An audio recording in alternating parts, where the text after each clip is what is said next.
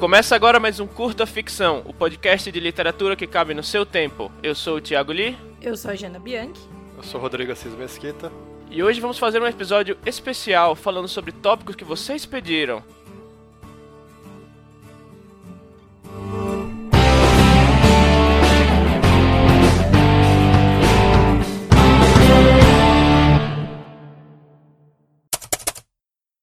Hoje a gente está gravando o episódio número 26 e a gente achou que seria bem legal que nosso primeiro episódio, depois de 25 completos, né, fosse uma espécie de diálogo entre a gente. Então nós pedimos para que vocês mandassem perguntas nas redes sociais e recebemos muitíssimas perguntas e vamos tentar responder e discutir um pouco os tópicos aqui no programa. É, desde já a gente quer saber de vocês se esse tipo de episódio é legal, porque é o primeiro que a gente tá fazendo, né? Mas a gente acha que seria interessante fazer isso com alguma frequência, tipo, um episódio desses a cada 25 episódios, né? Que é uma quantidade legal, ou a cada 10 episódios, sei lá.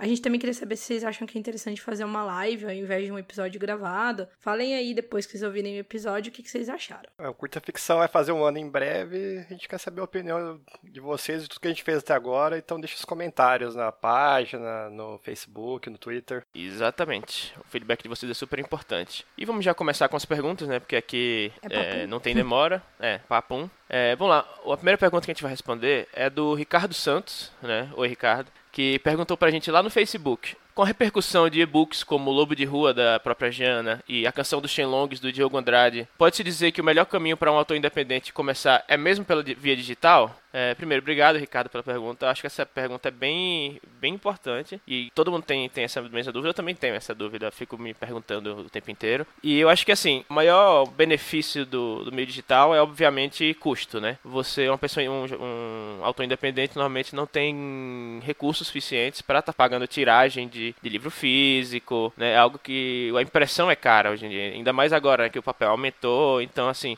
você vai imprimir seu livro, você vai gastar por exemplar, dependendo da sua tiragem, por exemplar, assim, entre 15 e 20 reais, assim, por baixo. A não ser que você tenha um livro de 500 páginas, que aí você vai pagar bem mais do que isso. Raramente você vai pagar menos de 15, a não ser que você pegue uma tiragem muito alta. Eu acho que o, o e-book, sim, é um caminho. Não, não, não, vou afirmar melhor caminho, né? Porque acho que não tem um melhor caminho, na verdade. Tudo vai, ser vai, vai depender da sua, do seu público, inclusive, né? Por exemplo, eu imprimi livros físicos porque, primeiro, que eu, eu queria fazer um evento de lançamento lá na minha cidade natal e foi bem bacana, vendeu bem legal, foi bem legal lá, tal, o pessoal ficou bem empolgado. E eu, eu, ano passado, principalmente, eu tava indo quase todo final de semana em eventos. Eventos de, de anime, evento de literatura, evento de cultura geek, nerd e tal. Esse contato com, com os leitores foi bem bacana, cons consegui alcançar gente que, assim, nunca imaginaria, assim, que ia ler meu livro, sabe? Até recebi e-mail de gente que deu pra mãe ler a mãe adorou. E, assim, esse público não tá no e-book. Né? Quem está no e-book mais é o pessoal que já, já sabe o que é um Kindle, já está mais, mais ligado na, na, nas redes sociais, né? já tá mais, já conhece um pouco, mas já está mais disposto a gastar esse dinheiro no, nos e-books. E apesar de ser um, um, público grande, ele é um pouco limitado no, nesse sentido. Então, como eu ia dizendo, você tem esse público cativo no, nos e-books. Muitos autores fizeram sucesso através de lá, como falou a Jana, o Diogo Andrade, que eu não li ainda a canção do Shenlongs, mas eu vi assim tem faz bastante sucesso por lá. O Thiago Devec também faz bastante sucesso lá no e-book. Você tem que saber quem é seu público, entender se ele está no e-book ou não. Eu imagino que para ficção especulativa, assim, fantasia, ficção científica, tem um público bem legal no e-book e você tem que focar seus esforços na forma que você escolher. Ah, vou lançar só e-book, então vou focar meu marketing, vou focar meu, meus esforços para a produção do e-book. Lembre sempre de fazer uma capa bacana, principalmente uma capa que você, é, uma dica que eu dou pra quando for escolher capa de e-book, é tipo, veja a capa tipo, em vários dispositivos, em tamanho bem pequeno, tipo só aquele thumbnail, sabe? Se com a, a capa do tamanho pequeno você não conseguir ler o, o, título ou não conseguir entender o que tá acontecendo na capa, tipo, tente reformular ela para que você consiga, porque todo mundo vai ver sua capa, tipo, às vezes numa imagem de tipo 150 pixels, sabe? Se você não consegue entender o que tá acontecendo ali, talvez a pessoa não se interesse pelo seu livro. Lembrando que a gente falou bastante disso no episódio anterior, né, no número 25, não, mentira, uhum. no número 24, que uhum. foi o sobre autopublicação independente, então a gente falou algumas coisinhas lá.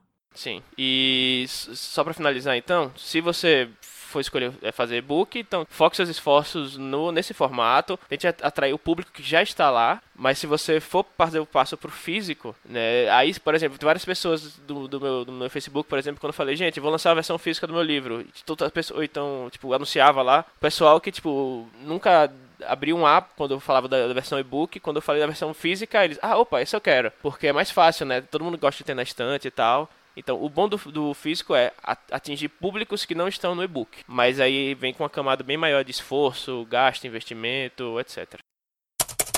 A outra pergunta quem mandou foi o Sário Ferreira. Ele mandou no nosso e-mail. Então, vou ler a pergunta aqui. É, ele começou falando que ele gosta do nosso trabalho e não perde nenhum podcast. Então, obrigada, Sário. E ele fala. Publiquei meu primeiro livro em 2014 e venho tentando encontrar formas práticas de marketing que não esgotem todo o tempo, pois além de escrever, trabalho como professor em escola pública. Acredito que a maioria dos escritores, indie ou não, acabam vivendo uma jornada dupla profissional. O trabalho do coração, a escrita, e o trabalho do dinheiro, qualquer outro, que às vezes é o do coração também. Claro que há aqueles que conseguem combinar esses dois mundos, embora eu pense que seja uma minoria. Vocês podem falar sobre táticas de marketing e publicidade acessíveis a esses escritores multitarefados? Daquelas que são potencialmente efetivas, mas não consomem muito tempo? Ah, e eu acho bem legal essa ideia de um podcast sobre produtividade e home office. Sugiro que nesses vocês falem um pouco sobre estratégias anti-procrastinação também. Então, primeiro a gente quer fazer sim esse episódio aí sobre produtividade, home office e falar sobre procrastinação seria uma ótima adição. Valeu pela dica, a gente já tá planejando o episódio aqui. E sobre a pergunta, a gente já falou um pouquinho sobre isso lá no episódio 15, que foi o de autopublicação, né? Mas recentemente a gente recebeu vários comentários pedindo mais informações sobre marketing e pós-publicação em geral. Então, pessoal assim já sabe como publicar, mas quer saber o que fazer depois que você já tem o e-book ou o livro, às vezes o livro físico também. E a gente acha, inclusive, que vale um episódio inteiro só sobre isso,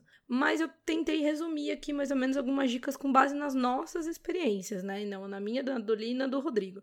Então, primeira coisa, é, não perca o seu tempo, que é valioso, né, como você mencionou, mandando spam. É, justamente por causa dessa falta de tempo, a gente vê um pessoal achando que a única divulgação possível, né, é pegar o link lá do seu livro ou do seu blog, o que seja, e sair divulgando em massa em todos os grupos Facebook, no Twitter, loucamente. É, às vezes manda mensagem padronizada pelo inbox, comentário igual no Watchpad de todo mundo e tal. O irônico é que além de não trazer resultado real, porque eu, pelo menos, quando eu recebo uma mensagem mensagem dessa, eu ignoro, já é o meu default, eu nem olho, eu ignoro. E além disso, né, você corre o risco de se sujar no mercado, fazer esse tipo de divulgação gasta mais tempo do que separar um tempinho e montar uma estratégia. E, e o começo dessa estratégia, na minha concepção, deve ser assim: quem é o seu público? Claro que você não vai precisar fazer uma análise super detalhada do mercado, com números e não sei o quê. Mas assim, saiba onde o seu público tá, como o já falou. Ou seja, sabe, saiba em qual rede social seu, seu público tá, em quais locais dentro dessa rede eles estão, como eles costumam consumir literatura. Então, é em e-book, é, é, livro físico, eles leem no celular, enfim. É, então, assim, meu exemplo. O meu público consome e-book, sim. Mas ele prefere livro físico. Ou, ou não é todo mundo, mas muita gente comprou o e-book do Lobo de Rua e depois que o livro físico saiu também também comprou o livro físico. O que me faz crer que as pessoas gostam do livro físico, porque elas já tinham lido, né? É, e eu sei também que o meu público tá no Facebook, no Twitter e no Goodreads. Eu digo no Goodreads porque eu vejo muita gente falando, ah, eu li por indicação de fulano, que às vezes é pelo Goodreads ou às vezes é indicação boca a boca. Eu já publiquei algumas coisinhas lá no Notepad e não tive muito retorno, então eu acabo não divulgando muito por lá, porque eu já entendi, né, entendo disso, que meu público não tá lá e beleza. Mas por outro lado, no começo da divulgação do Lobo eu investia bastante em divulgar em eventos online no Facebook, é, sempre tem uns eventos de blog e tal, e eu vi, quando eu participava desses eventos, eu vi que o meu público, a, a, que as aquisições, né, e, e as adições do, do, meu livro no Goodreads ou no Scooby crescia. Aí eu também descobri, por exemplo, que tinha muita gente que associava o Lobo de Rua àquele RPG Lobisomem. Então eu comecei a procurar algumas comunidades desse RPG, que eu não jogava, mas eu comecei a procurar no Facebook. Conversei com os, modera com os moderadores de um dos maiores grupos desse RPG do Brasil, acho que é o maior. E acabou que eu consegui entrar nessa comunidade e o pessoal comprou o Lobo de Rua sendo que essas pessoas, a maioria delas estava fora dessa comunidade literária que é a que eu sempre encontro nos grupos que eu frequento, né? E aí outra dica que eu digo que tem um pouco a ver com isso é procure influenciadores. Não precisa ser os influenciadores mais gigantes da internet, né? Tipo assim, você não precisa que o Omelete faça uma resenha do seu livro, claro que isso ajuda, mas é, procure é, influenciadores menores ou então influenciadores que você possa pagar a publi editorial para booktuber, por exemplo. É, se você não conseguir investir, no momento, que também tudo bem. Procure sites e canais que sejam menores, mas que aceitem resenhar o seu livro em troca de um exemplar. Ou a, maioria, às vezes, até aceita o exemplar digital mesmo. Tem muito, muito site que fala, não, tem que mandar o livro físico, mas tem alguns que aceitam o digital. Então, o Lobo mesmo foi resenhado por muita gente legal que aceitou só receber o e-book. É, que daí leu, gostou do livro, indicou, indicou boca a boca aí no site e acabou é, gerando mais leitores. Mas tenha cuidado também de conhecer esses blogs, canais e tal, pelo conteúdo. Então, eu consumo muito conteúdo, eu leio muita resenha, eu vejo muito canal no YouTube, então eu já né, ia atrás daqueles canais que eu gostava e do, dos blogs e sites que eu gostava, pergunta pros seus amigos e tal. E uma outra dica que eu vou falar bem rápido, porque a gente já falou bastante no episódio 24 também, é produza conteúdo associado ao seu livro, né? Então não sobre o seu livro, não precisa ficar falando sobre o seu livro para todo mundo, mas produza coisas que tenham a ver. Então, por exemplo, eu agora tá fora do ar porque o site da editora saiu do, do ar, mas eu tinha um, um post no site da, da Dami Blanche, que tá migrando, que, em que eu falava dos meus lobisomens preferidos da literatura. Então eu falava de vários livros que eu li que tem lobisomens e tal. Então isso é legal. E faço o que a gente falou lá no episódio 24. Tem um blog, newsletter, é, faça artigos no Medium, podcast, como a gente faz aqui, canais e tal. Tente é, gerar, trazer pessoas para sua marca pessoal, assim, para conhecer você, para que depois eles busquem essas coisas, né? E fim do resumão aqui tente conhecer pessoas e ir em eventos, né? Então, se você tiver, claro, em alguma cidade ou região, tem uma programação assim, eu sei que não é todo mundo, mas sempre que você tiver oportunidade, vá nos eventos. O Lee já também já falou isso aqui bastante, né? Mas ele vende muito livro em evento de cultura nerd que tem em São Paulo, né? Em São Paulo é região. Depende também, obviamente, do público do seu livro, né? Tem, por exemplo, o, quando eu fui em eventos, o pessoal que vendia alguns, algum, vendia coisa relacionada à cultura japonesa, nossa, vendia demais, porque o público tá lá. E só para complementar o que você falou, Jana, né? Ao mesmo tempo que você gasta todo esse esforço, né? Falando com booktubers, sei lá, não pense que o retorno é rápido, né? Digamos que se você entrou em contato com, sei lá, cinco booktubers enviou livro, compartilhou, compartilhou material, etc. Muito dificilmente você verá uma venda expressiva no curto prazo, né? Talvez tenha umas vendinhas a mais, pô, talvez tenha um surto de venda de um, um fim de semana específico, quem sabe. Mas isso serve para que as pessoas lembrem de você como referência de autor, né? Quem sabe daqui a algum tempo você lançou outro livro e essa pessoa venha veja uma resenha de outro livro seu, né? E pense, opa, esse cara teve dois livros bem resenhados pelo Booktuber, deve ser bom. E aí sim a pessoa vai se interessar. Isso acho que é uma das coisas básicas, né? Quem, para quem estuda marketing, publicidade, sei lá, é você tá sempre, seu nome está sempre na, na boca do povo, né? Tipo, as pessoas têm que lembrar de você. E aí, sei lá, na quinta vez que ela encontra, vê algo seu, vê algo seu, aí que ela assim, ela fala, tá, beleza, vou comprar aí desse cara porque confio, agora eu, eu, eu confio nele, né? A palavra-chave é, é paciência. Bom, o Ricardo Santos ele completou e fez uma pergunta lá na nossa página do Facebook. É, o Ricardo disse assim que o livro físico ainda tem muito apelo e pelo menos o editor com que ele conversou, que é o Arthur Vec da Vec Editora, disse que vende muito mais livros físicos do que e-books. E o Ricardo disse que ele mesmo já vendeu muitos, muito mais é, exemplares físicos dos livros dele do que e-books. Então vem a pergunta: como tornar o livro físico viável para o autor independente, considerando e-book e livro físico com produtos integrados? Então, Ricardo, eu, eu vejo assim que pelo menos no Brasil e por enquanto não existe uma competição entre livro físico e livro digital. As grandes editoras ou não investem no mercado digital ou, ou então cobram quase a mesma coisa pelo e-book é, em relação ao livro físico. Eu também acho que existe um problema de poder aquisitivo aqui no Brasil muito pesado. É, os salários são muito baixos, é, o brasileiro é mal remunerado e, e, e, o preço das coisas é bem caro. Então, leitores digitais como Kindle, Kobo, Pads, etc., são muito caros, né? Eu já vi pesquisas de que muita gente lê e escreve em, em aplicativo de celular, só que eu, eu, acho que no médio e longo prazo não é muito viável isso, porque essas telinhas, por maior que seja o seu celular, é, ainda assim é muito pequeno. O teclado não é feito para para escrever texto longo, acho que você pode até acabar tendo um layer dort, alguma coisa assim mais para frente. Né? Pro autor independente, eu acho assim, quanto mais canais e mídias você tiver para oferecer o seu produto, o seu livro, melhor. Se você puder bancar uma edição física, é mais uma mídia, mais o um canal de venda que você tem. Além de que, como o Lee, o Lee falou, é, você permite que você é, faça e, promoções diferentes, participe de eventos com o seu livro físico, de autógrafo, etc. Né? Fazer sorteio. E eu, eu, acho assim, também existe uma espécie de fetiche ao prazer do, do consumidor brasileiro por edições físicas, por tocar o cheiro e por, por uh, passar para frente também, porque o livro você não precisa saber mexer em nada para usar o livro. Ele é uma mídia de aula intuitiva. Você pega o livro e já começa a ler. Não precisa baixar aplicativo, ligar nada, comprar nada, né? Uma coisa que eu fiquei pensando, já que a gente já discutiu, mas nunca chegou a fazer, é talvez juntar algum código, alguma coisa assim, um cupom na edição física, para que o leitor possa baixar a versão digital também. É, eu penso nisso porque eu gostaria disso enquanto consumidor, né? Ou talvez até o contrário, dar um código de desconto ou cupom para quem adquire o e-book para poder comprar a versão física. É, eu acho também que um, talvez um caminho aí teria que se pensar como seria implementado na prática seria dar um cupom de desconto para aquisição numa, numa segunda unidade ou, ou, mais do seu livro, ou para você presentear por aí, ou para dar para ou para ou então que seja um cupom para você repassar a versão digital para quem você quiser completando eu mesmo, né? Nesse caso, assim, uma coisa que eu acho engraçada é que, que eu acho, quer dizer, eu acho engraçado, não, eu acho bom que o pessoal saiba, é que você não vai ficar, não vai ganhar dinheiro com livro, falar a verdade, sabe? Assim, você.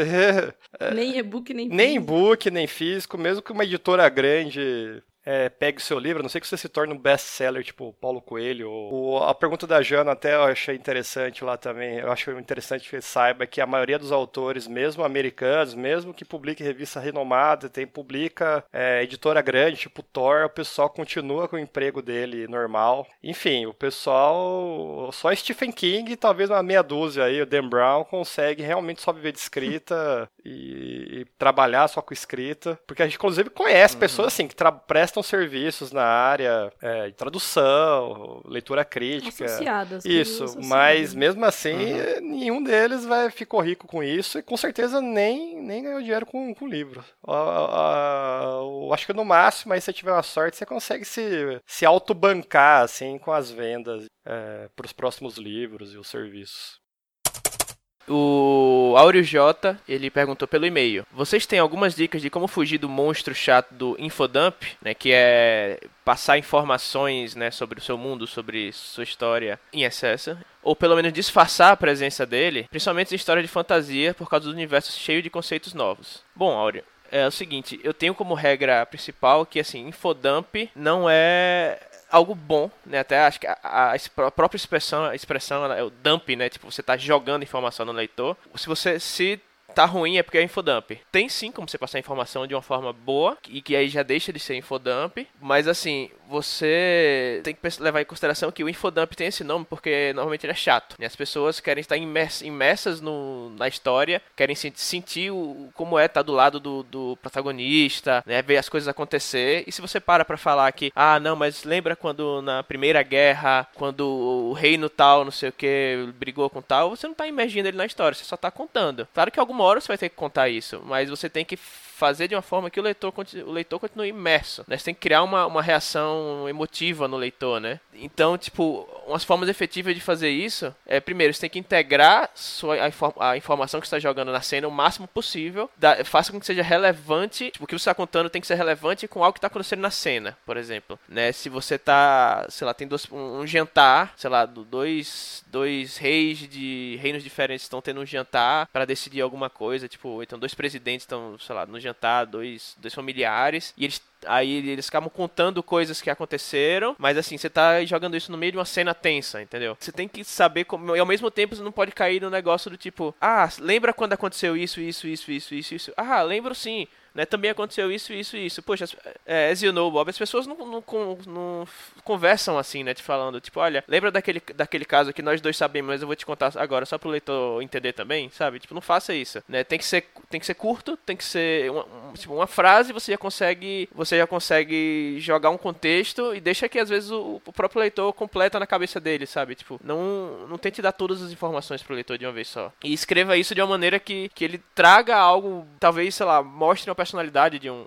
um personagem, por exemplo, né? Você, sei lá, se o, a, morreu a mãe do protagonista há muito tempo atrás e até hoje ele, é, ele se dói por causa disso. A, toda e qualquer ação que ele tomar, você pode jogar uma dica do que aconteceu, sabe? Sei lá, se foi num, num acidente de carro, o, sei lá, na hora que o, o, cara vai pegar um táxi, sei lá, né, ele hesita e aí, tipo, sei lá, lembra da mãe, alguma coisa assim. Aí o, o leitor vai ficar falando, pô, o que foi que aconteceu com a mãe dele que é relacionado a um carro, talvez, sabe? Tipo, isso aí já é muito mais interessante do que você falar, Lembro-me quando minha mãe morreu num acidente de carro em 1987, blá blá blá blá. É. e nunca mais me recuperei.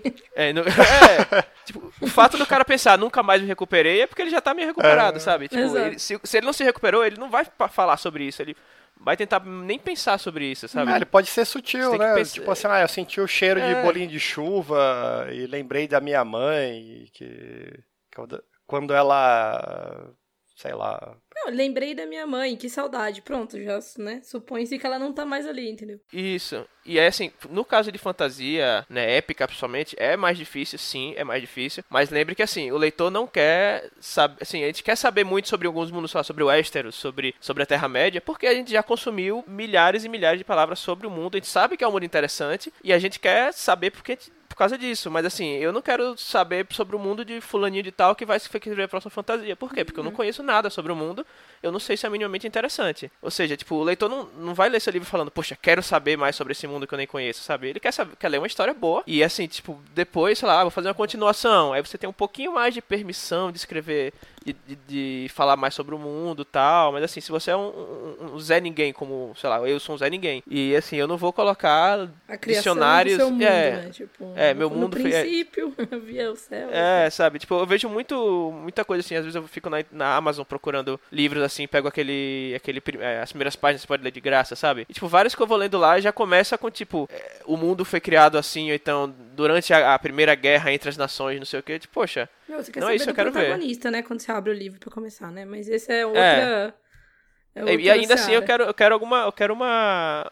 Sei lá, uma cena. Uma cena, sabe, Pertinente, legal. Tipo, por exemplo.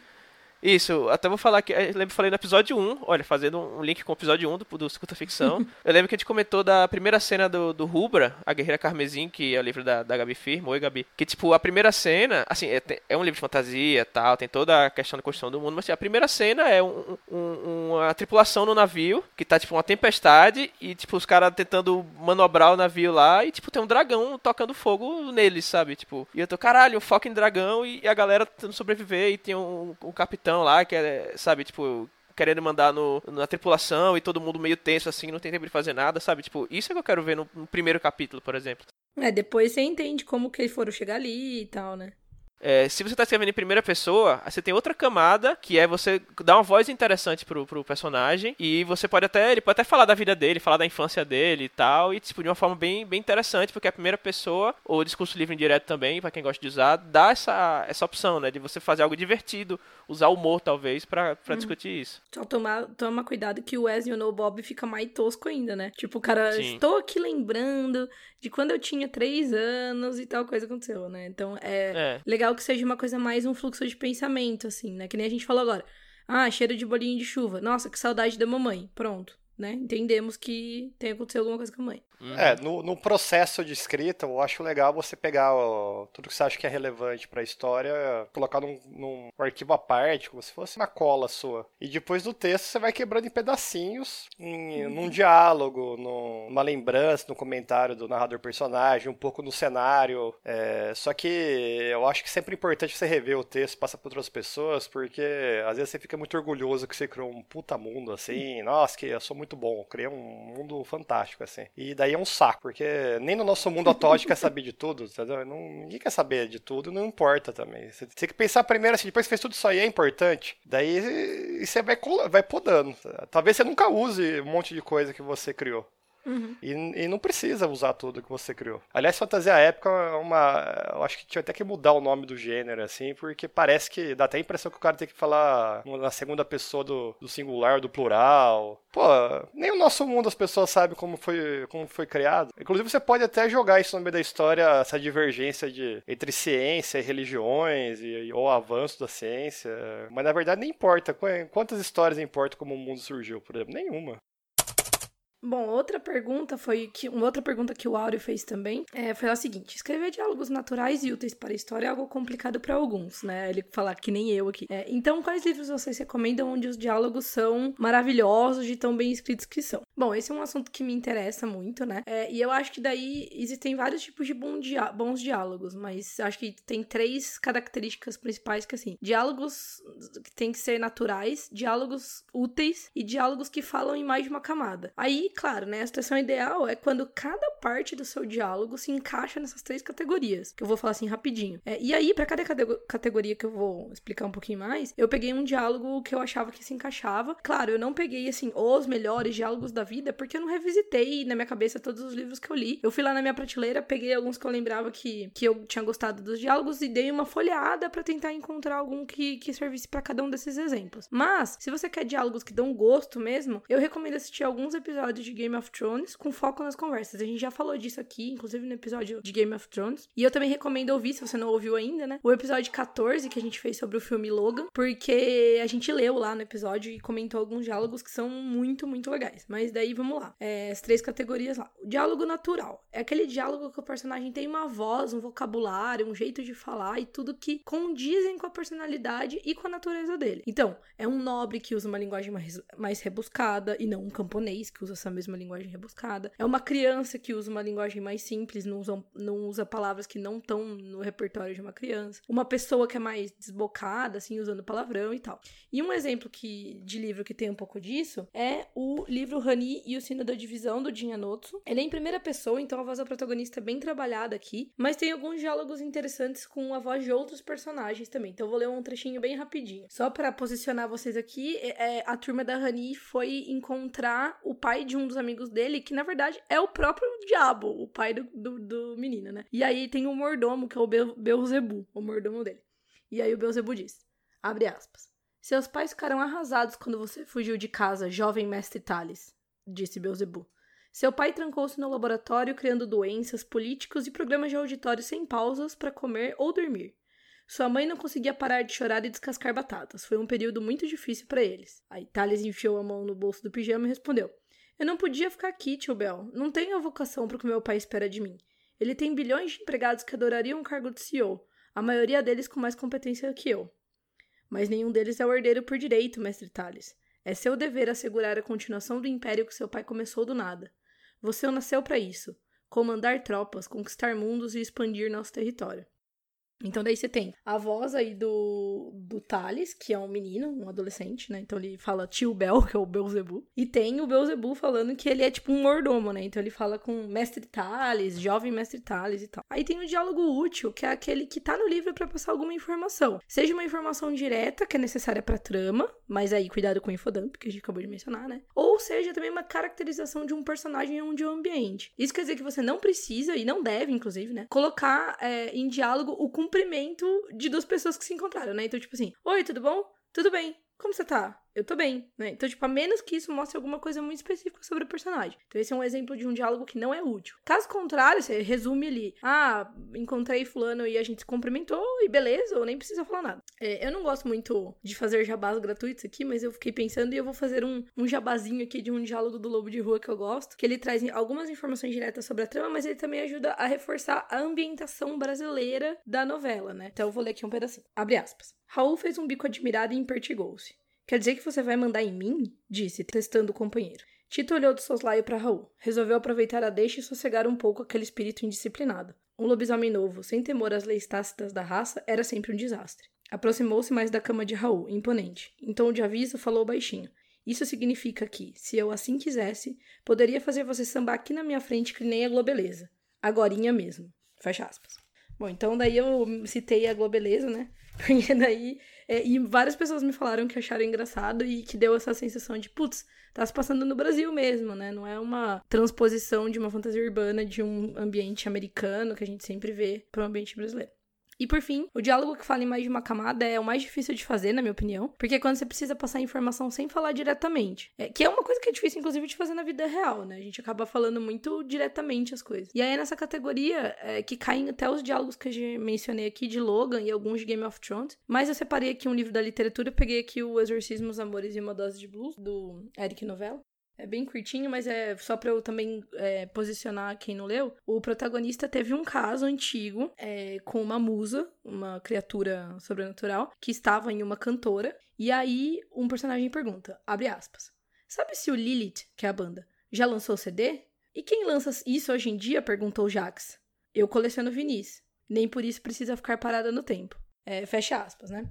Esse diálogo é sobre CDs e vinis, é, tecnologias diferentes de música. Um dos personagens fala para pro protagonista que ele não precisa ficar preso ao passado, que seria o representado pelo vinil, mas na verdade eles estão falando do caso antigo que ele não conseguiu superar, que foi o caso com a musa. Então, daí já tem essa, esse duplo significado aí. E assim, que eu digo sobre o diálogo, muita coisa de diálogo você acaba pegando no feeling quando você lê bons livros, vê bons filmes, boas séries, né, séries bem roteirizadas, mas eu espero aí que essa separação de três categorias possa ter ajudado de algum jeito. Só pra complementar aqui, então, que a, a Jana falou, todo diálogo bom, né, tem subtexto. Claro que nem, nem, todo diálogo precisa ter subtexto. Às vezes você quer fazer alguma coisa, sei lá, numa cena de ação, você não vai ficar passando subtexto o tempo inteiro, né? O que a pessoa quer, tipo, ver o que tá acontecendo. Mas às vezes é bom sim ter. Mas o subtexto, na verdade, ele vem de várias camadas de informação, mas que ela só costuma aparecer na mente de quem tá escrevendo depois que você já terminou o primeiro rascunho, né? Uma dica que eu dou, que pelo menos é o que eu faço, é, eu, quando eu tô escrevendo o primeiro rascunho de qualquer história, eu escrevo o diálogo como ele vem na minha cabeça, sem pensar muito. É quando eu for revisitar o texto, eu começo a prestar bastante atenção, né? O que você escreveu de primeira, normalmente é exatamente o que os personagens querem dizer.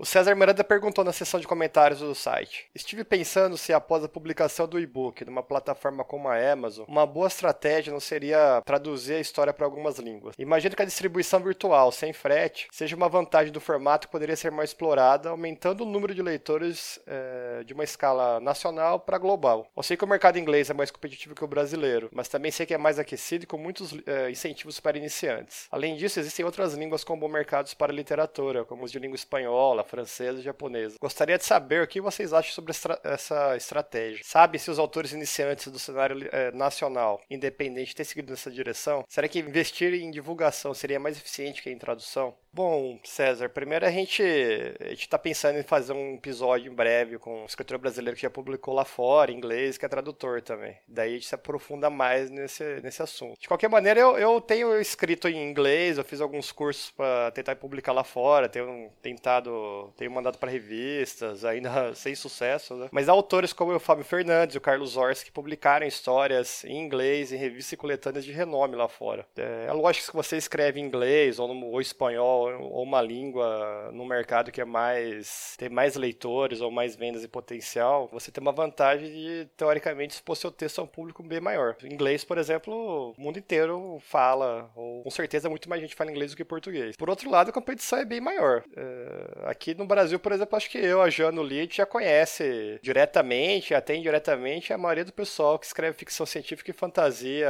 ainda aqui. Enquanto lá fora o contato é assim, na melhor das hipóteses, esporádica, para traduzir algum, algum artigo, trocar alguma ideia com escritores que são mais acessíveis. Para divulgar, com certeza, no Brasil é mais fácil do que lá fora. Porque você traduzir o seu conto, por melhor que ele seja, que seja essa tradução é, em inglês, jogar na Amazon, não garante nada. Você pode deixar lá, às vezes, seu conto e, e não ter nenhuma leitura de nenhuma página. Lançar em português tem a vantagem de você conseguir parcerias com blogs, booktubers, colegas seus, é, leitores daqui mesmo, eventos no Facebook, para divulgação em blog. É, enfim, eu, acho que tem muito mais canais de divulgação no Brasil do que lá fora. Por outro lado, assim, talvez a vantagem de escrever em inglês é você tentar pegar seu texto e ir mandando por, por aí para revistas ou antologias que aceitam submissão. Que é, acho que essa é a única vantagem que eu vejo, assim, já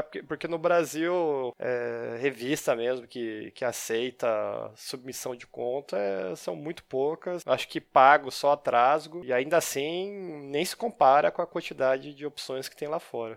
É, eu tenho só mais um, ponto sobre isso, é o seguinte. Isso a gente tá falando se você puder escrever em outros idiomas. Se você for traduzir uma coisa, e, e eu digo, você for traduzir, você for pedir para algum profissional traduzir para você, aí eu acho que realmente não vale a pena. Porque o, a tradução pro inglês já é cara, a tradução para um outro idioma, como você mencionou, é, japonês, por exemplo, mais caro ainda. Eu, particularmente, usaria esse dinheiro, não digo nem pra divulgação, mas eu digo até para serviços editoriais é, do seu texto em português. Então passa para um leitor leitor crítico, se é um romance, que é uma coisa que vale a pena você trabalhar e lapidar para publicar para conseguir mais público. Então, pô, passa isso para um leitor crítico, passa isso para um editor, contrata um editor freelance para editar o seu livro, como ele editaria dentro de uma editora boa e aí publica, né? Que é o que você vai gastar para traduzir o seu livro para verter, né, para outra para outro idioma, que é até mais difícil, inclusive, é, a gente até recentemente estava falando disso, para você traduzir o texto de português para inglês são poucas pessoas que fazem, porque geralmente são nativos, é, falantes nativos do inglês,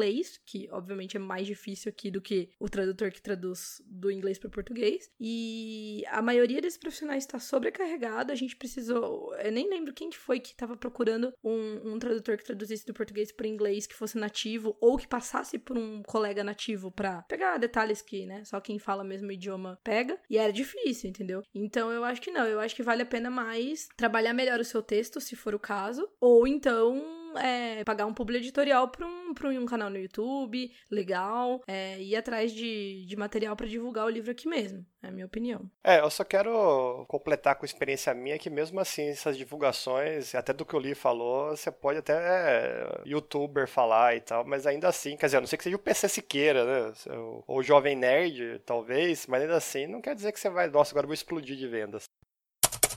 Bom, e mais uma pergunta aqui da Laís Manfrini, lá do blog Sonhos, Imaginação e Fantasia. Ela perguntou por inbox da página. Vejo muitos artistas, blogueiros e escritores que têm campanha de financiamento coletivo, contínuo. Então seria legal ouvir algumas dicas suas sobre como criar uma, como montar um orçamento, recompensa, conseguir apoiadores, etc.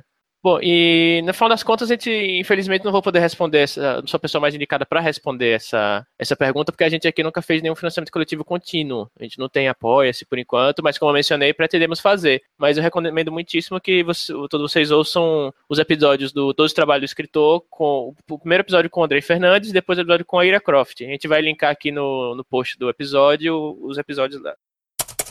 Bom, e aí a penúltima pergunta quem fez foi o Michel Costa. Lá ele perguntou por e-mail pra gente. E ele diz: Estou escrevendo uma fantasia urbana sobre um jovem detetive sobrenatural que se apaixona por uma bruxa que foi adotada ainda bebê. Num primeiro momento, me veio à mente que os pais adotivos formavam um casal considerado convencional, mas depois pensei: e se fosse um casal formado por duas mulheres? Inclusive, isso aumentaria a mensagem que eu gostaria de passar.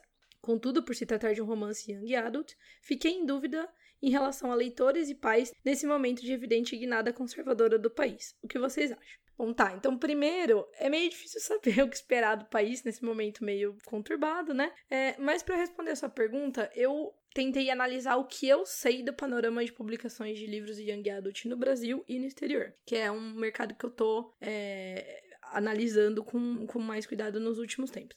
E o que eu sei é o seguinte: Nesse gênero, a diversidade, não só sexual, né, não é só tolerada, como ela também é requisitada cada vez mais.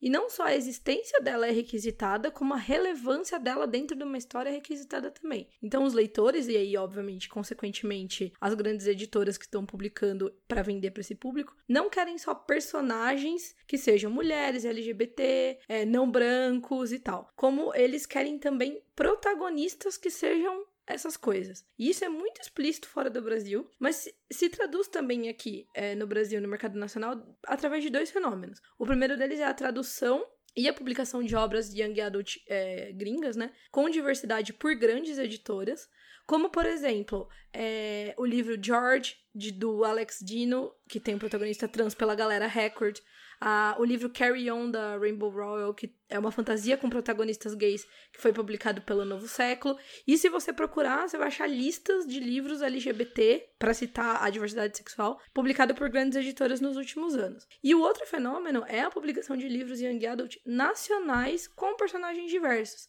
também por editoras muito grandes. Então, para dar uns exemplos bem recentes, teve o livro 15 Dias, do Victor Martins, que tem protagonistas gays, foi publicada pela editora Globo, pela Globo Out, né?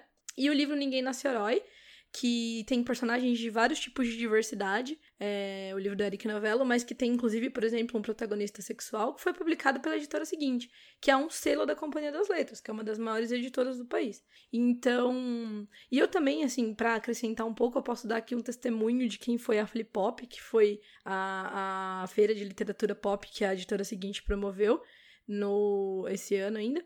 E esse assunto estava em voga, assim, praticamente todas as mesas do evento, que teve um público bem considerável, assim. E uma das mesas mais emocionantes, inclusive, foi a mesa com o Benjamin Alir Saenz, que é o do o autor do Aristóteles e Dante Descobrem os Segredos do Universo, que é um livro YA é, com protagonistas gays, é, bem conhecido.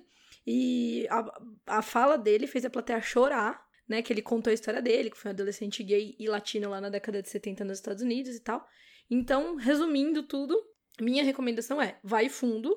Se isso ainda acrescenta é, uma mensagem no seu livro, melhor ainda. Claro que a gente sempre tem que evitar colocar as famosas cotas, né? Então, assim, ah, eu tenho que ter um. Eu tenho que ter um personagem gay, vou colocar um personagem gay aqui. Eu tenho que ter um personagem negro, vou colocar um negro aqui. Não, tenta seguir é, coisas que façam sentido com, a, com o mundo que você conhece e com o seu livro. É, e vai que vai. Não se preocupa com, com o retorno do público, porque o que eu vejo é, e que o mercado vê, e isso se traduz em vendas, números bem palpáveis, é que pelo menos dentro do mercado Young Adult isso é desejado, né? Então, assim, a gente é obrigado a ser diverso nos nossos livros? Não. Mas o público, as editoras, o mundo, né? Todo mundo agradece, então, por que não, né?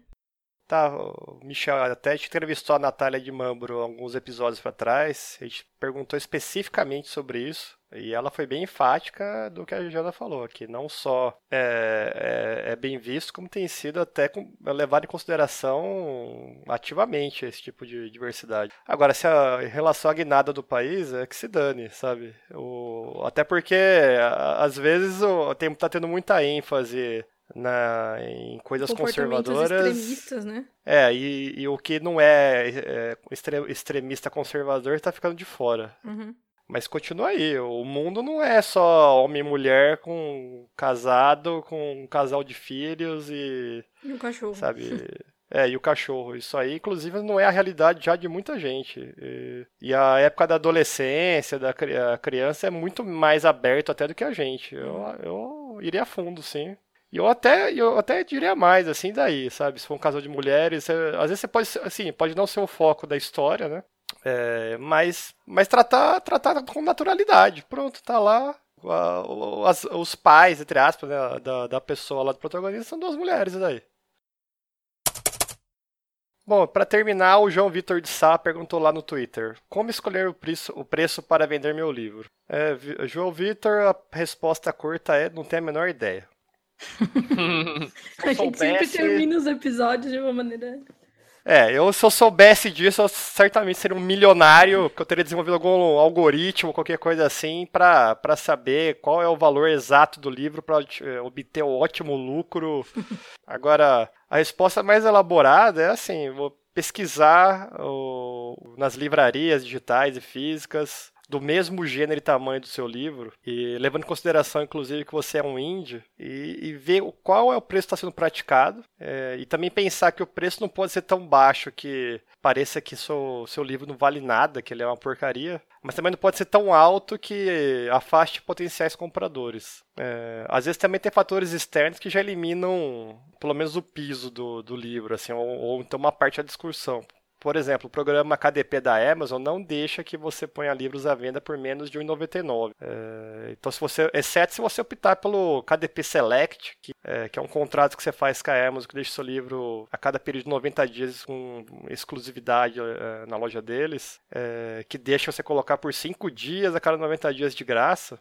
É, no caso da Amazon também pode ser que ela selecione o seu livro para aleatoriamente para promoções dela, ela até manda e-mail para você. Isso de livro digital. Livro físico, como até o Lee falou, é, o livro ele tem um. Fora os serviços é, para montar o livro, né? Que é de revisão, diagramação, capa, leitura crítica e tudo isso aí, tem um custo é, que a gráfica vai pedir para você para imprimir o número X de exemplares que você quiser. E aí varia de acordo com a gráfica, de acordo com o número de unidades que você quer imprimir. E aí, quanto mais unidades, menores os custos, mas quanto maior seu livro, mais, mais o custo unitário. É... Só que se você imprimir muito também, você pode acabar ficando encalhado com um super prejuízo em caixas na sua sala de livros. Eu, assim, que eu pesquisei já faz um tempo, até quando eu estava vendendo ainda na Amazon e de colegas também indie é, que eu conheço, assim, que na nossa área, assim, de ficção científica e fantasia, para um livro entre 50 e 70 mil palavras, digital, uns 6 reais de lançamento é um, parece ser um preço mais comumente praticado na versão digital.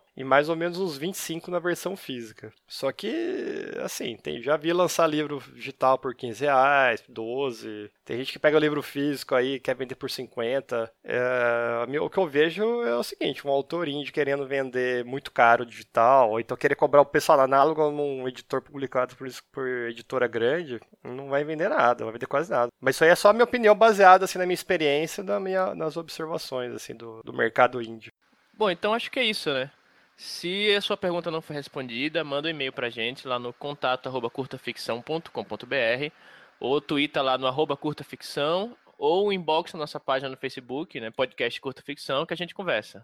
E só para então finalizar, os jabá de sempre, né? Meu, meu livro lá no Wattpad tá indo uma, um capítulo por semana, apesar de que nessas últimas semanas eu tenha sido negligente não postei nada. Né? Meus serviços editoriais também podem entrar no, no link aí do, no nosso site, eu vou colocar no, no post. E eu queria fazer um jabazinho terceiro aqui, roubando a, a tradição da Jana, fazer jabás terceiros. Lá no Watchpad, o Atlas Muniz, ele tá lançando o livro dele novo, né, um capítulo por semana mais ou menos, chama O Povo Discreta, é muito, muito legal, que é um, meio que um fix-up de várias histórias que se passam no, mais ou menos na década de 40, na cidadezinha de Penedo, lá no, no Rio de Janeiro, e é uma fantasia meio folclórica tal, e é muito, muito bacana, e a capa é do Kaique Guerra, é sensacional, vou botar o link aqui também, eu aconselho vocês a dar uma olhada. É, o Atlas escreve muito bem. Então, vou conferir, inclusive, porque não li ainda. Bom, o meu jabazinho também é o, de, é o de sempre, né? Lobo de Rua na Amazon e na, no Kobo, e na Google Books, tá? Em todas as livrarias digitais pela Dame Blanche. E Sombras, disponível lá só na Amazon. A gente vai deixar os links. Eu também quero repetir aqui, eu não vou fazer nenhum jabá terceiro aqui, porque eu comecei a fazer um jabá terceiro é, setorizado, por assim dizer, lá na minha newsletter, que tem uma seção de recomendações. Então eu vou deixar aqui tanto o link para você se inscrever na newsletter, como o link do arquivo da newsletter, que agora também está no meu Medium. Então, se você não assinou é, ainda e quer ler os anteriores e tal, tá lá no meu Medium. Ah, o meu jabá é o meu site, o Grifo Negro, mas que eu não atualizei faz, sei lá, quase um ano. É, o Rodrigo está salvando o mundo do trabalho escravo. Rodrigo, você não. É, estou tentando salvar Nossa, o mundo. É, eu acho que eu recomendo. É, feijoada no balde aqui de Manaus, é muito bom quem está procurando uma feijoada. Para continuar a recomendação do Guaraná, qual era mesmo? Guaraná Baré. Guaraná Baré é muito bom. Eu recomendo a segunda temporada de The Expanse, que eu acho que melhorou bastante a série. E não recomendo Star Trek Discovery, que. Olha a treta. Talvez eu seja execrado aqui, mas eu acho que é uma mensagem totalmente deturpada e belicosa e xenófoba, que não tem nada a ver com Star Trek, nem com nada que seja mais digno, assim. Bom, então, com essas com palavras tretinha. de ódio. É, agora vai entrar pra lista. É o nome do vento e Star Trek Discovery, né? Nossa. Bom, então ficamos por aqui, gente. É isso. Até a próxima. Tchau. Falou, gente. Tchau, gente.